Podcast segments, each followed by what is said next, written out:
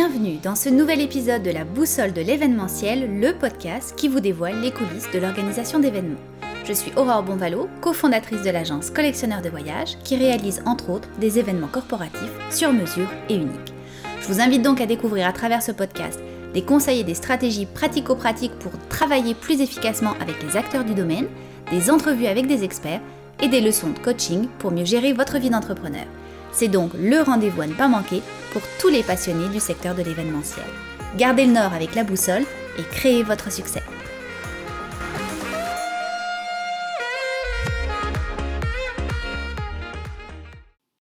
Aujourd'hui, on va parler d'un outil de présentation mais aussi de communication indispensable pour tous les professionnels de l'événementiel, le fameux portfolio à cette période de l'année, effectivement, on enregistre l'épisode au mois de novembre, vous devriez être en train de préparer le lancement de votre année 2021.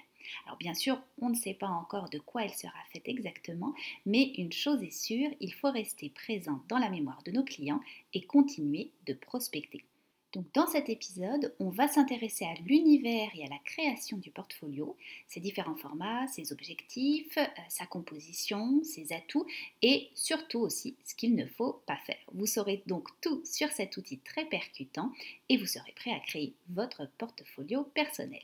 Alors juste avant qu'on débute, je vous rappelle qu'InfoPress donne une série de conférences virtuelles très intéressantes sur l'événementiel, s'adapter au présent et préparer l'avenir, qui aura donc lieu le 10 17 novembre prochain. Les sujets qui vont être abordés sont faire rayonner la scène culturelle autrement, les 10 constats essentiels à faire maintenant pour s'adapter au mouvement virtuel, créer une expérience virtuelle engageante et vers de nouveaux modèles d'affaires. Je vous offre un code promotionnel qui donne un rabais de 15% sur l'achat de votre billet. Le code est Aurore 15, Aurore tout en majuscule, donc A-U-R-O-R-E 15. Alors maintenant revenons au vif du sujet de cet épisode, le portfolio. Donc tout d'abord, qu'est-ce qu'un portfolio pour qu'on s'entende tous sur sa définition? Alors, un portfolio, c'est un dossier physique ou digital. Donc, évidemment, on va plus pencher sur le côté digital pour le moment, non seulement parce que tout se fait en virtuel en ce moment, mais aussi parce que ce format va vous permettre de l'intégrer sur votre site internet et de l'envoyer rapidement et simplement par courriel à vos clients et vos prospects. Donc, ce dossier regroupe l'ensemble de vos expériences et de vos acquis L'objectif, vous l'aurez donc compris, c'est de mettre en avant nos compétences, notre travail, notre mission et nos valeurs. C'est un peu comme une collection d'éléments qui vont justifier en fait tout ce que vous savez faire et ce que vous pouvez faire pour vos clients ou vos partenaires. Alors voyez le portfolio vraiment comme un outil de communication indispensable. Hein. Il va relater les contrats que vous avez menés, il justifie vos expériences, donc vous pouvez y inclure les salons professionnels auxquels vous êtes allés, les formations que vous avez suivies pour vous perfectionner, les personnalités ou les acteurs de l'industrie que vous avez rencontrés et qui crédibilisent votre métier et donc votre entreprise. Je me souviens d'ailleurs, juste avant de lancer notre agence de voyage et d'événementiel, on est allé en Allemagne, à Berlin, assister au plus grand salon mondial du tourisme qui s'appelle ITB Berlin, qui a plus de 10 000 exposants, plus de 180 000 visiteurs. Bon, pour 2021, il sera virtuel, mais quand même. Et ce euh, c'est pas toutes les agences qui investissent dans une activité de démarchage et de développement comme celle-ci, hein, parce qu'il faut penser qu'il y a des dépenses de billets d'avion, d'hôtels, de repas sur place, d'activités éventuellement. Mais ça a été pour nous l'occasion de découvrir des prestataires en or avec qui on fait affaire encore depuis cette date et qui nous permettent justement de nous démarquer de la concurrence. C'est donc un point de différenciation important par rapport aux autres agences. Et donc, ça vaut la peine de l'ajouter sur votre portfolio. Le portfolio va donc vous permettre d'attirer de nouveaux partenaires, de nouveaux prestataires, de présenter votre travail aussi à de futurs clients tout en les rassurant. N'oubliez pas que le portfolio vous aide à conserver aussi les traces de toutes vos réalisations. Donc mettez-y des photos, des vidéos, vous pouvez aussi inclure des recommandations, des commentaires de participants, de clients, vous pouvez y ajouter des extraits d'articles qui ont été faits par rapport à tel ou tel événement que vous avez réalisé ou auquel vous avez participé. Alors maintenant qu'on s'est mis d'accord sur la définition du portfolio, on va regarder comment en créer alors, le processus de création est relativement simple et linéaire et comporte, je vous dirais, quatre grandes étapes. Alors, la première étape, définissez l'objectif de votre portfolio. Pourquoi vous voulez le créer? Quel est le public cible pour adapter votre message et le style du portfolio? La deuxième étape, faites une liste de toutes vos compétences, des événements que vous avez réalisés seuls ou en collaboration, et aussi de vos futurs projets à venir. Troisième étape, réunissez tous les éléments possibles sur chacune de vos compétences, sur chacun des événements que vous avez réalisés. Donc que ce soit des textes, des images, des photos, des vidéos, des articles, des commentaires. Et enfin, la dernière étape, et non la moindre, créez une structure claire pour votre portfolio. Ayez vraiment une cohérence dans votre style et votre message. Donc si vous avez une âme de graphiste, vous pouvez utiliser des logiciels qui sont spécialisés dans la mise en page, mais si ce n'est pas forcément votre dada, pas de problème, je vous recommande le logiciel Canva, qui est très facile d'utilisation. Vous avez de très nombreux templates tout faits où vous avez juste à insérer votre texte et vos photos et en quelques heures, le tour est joué.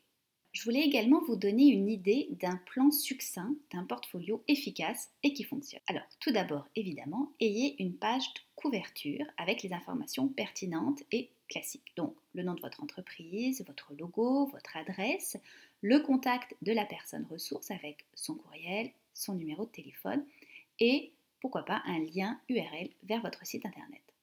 Ensuite, faites un sommaire avec des titres courts et accrocheurs. Donc si vous mettez des numéros de page, assurez-vous de mettre les bons. Je ne sais pas si ça vous est déjà arrivé, mais parfois on voit des documents où les pages qui sont inscrites dans le sommaire ne correspondent pas du tout au bon numéro de page. Donc ce n'est pas majeur, vous me direz, mais si on évolue dans le monde de l'organisation, on est mieux de montrer l'exemple avec nos propres documents. Après, je vous dirais, faites une page avec quelques paragraphes qui vont énoncer votre entreprise, vos services, vos valeurs, donc ce pourquoi vous êtes reconnu. Soyez toujours direct, concis. Les gens n'ont plus le temps vraiment de lire des romans et des pages et des pages, donc soyez vraiment le plus clair possible pour aller droit au but et capter l'attention de votre lecteur.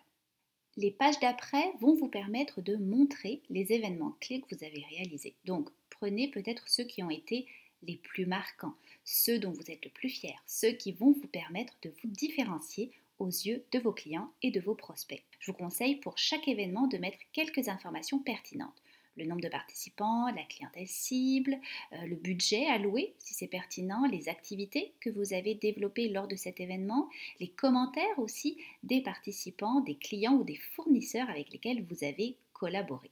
Ajoutez donc des photos et des vidéos pour étayer le tout. Un autre conseil que je peux vous donner si par exemple vous êtes en démarrage d'entreprise ou que ça ne fait pas longtemps que vous êtes dans le métier et que vous n'avez sûrement pas des dizaines et des dizaines d'événements à votre actif, eh bien commencez quand même à monter votre portfolio. Vous pouvez par exemple organiser une séance photo où vous allez mettre en lumière votre style, votre manière d'utiliser l'espace, les lieux.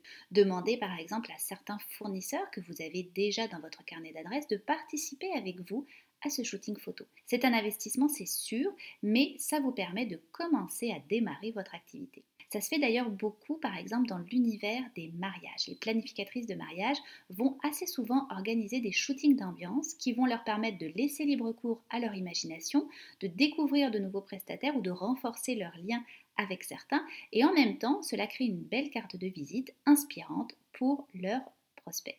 Un dernier conseil pour celles et ceux qui débutent dans la profession et qui veulent garnir leur portfolio est de faire à quelques reprises, bien sûr, du bénévolat sur certains événements. Ça vous permettra de vous faire la main, de créer des contacts et d'enrichir votre carnet d'adresses.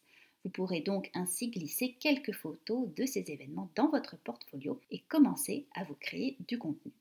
Vous l'aurez compris, le portfolio est une belle carte de visite virtuelle. Il va vous permettre de montrer l'évolution de votre carrière, votre capacité d'adaptation et de suivi des tendances, l'évolution de votre créativité et aussi de vos prises de risques dans le métier. Ce qui est intéressant aussi dans le fait de réaliser son portfolio et de l'analyser, c'est que vous allez pouvoir prendre du recul par rapport à vos réalisations et vous pourriez ainsi vous rendre compte qu'il vous manque peut-être certaines compétences plus pointues et vous pourriez décider alors de suivre une formation dans un domaine particulier. Le portfolio vous permet donc de vous interroger, de vous pousser à réfléchir sur vos lacunes ou sur les axes à améliorer dans votre quotidien, donc dans votre travail. Pour terminer, j'aimerais vous donner quelques conseils sur ce qu'il ne faut pas faire par rapport à votre portfolio. Alors, par exemple, surcharger votre portfolio et mettre du contenu trop complexe. Hein. Ce n'est pas un catalogue que vous montrez, mais bien une vue d'ensemble de vos réalisations. Ne mettez pas des photos de clients sans leur avoir demandé leur avis au préalable afin de protéger leur identité. Surtout, n'utilisez pas de photos d'autres organisateurs d'événements en prétendant que ce sont vos événements à vous. N'oubliez pas de mettre les références ou les crédits photos et vidéos en bas de chacune de vos photos ou de vidéos. Et surtout, ne mentez jamais sur vos réalisations, n'exagérez rien. Restez toujours honnête et authentique. Alors en conclusion, vous l'aurez compris, le portfolio n'est pas qu'un simple outil de présentation. Il est porteur de sens et par conséquent c'est un outil indispensable dans le secteur de l'événementiel. Mettez-le à jour régulièrement et faites en sorte qu'il représente la mission, les valeurs de votre entreprise et vos réalisations de la manière la plus authentique possible. Un bon portfolio vous permettra de vous placer aussi comme une figure d'autorité dans votre domaine. Sur ce, je vous dis à très vite pour un prochain épisode.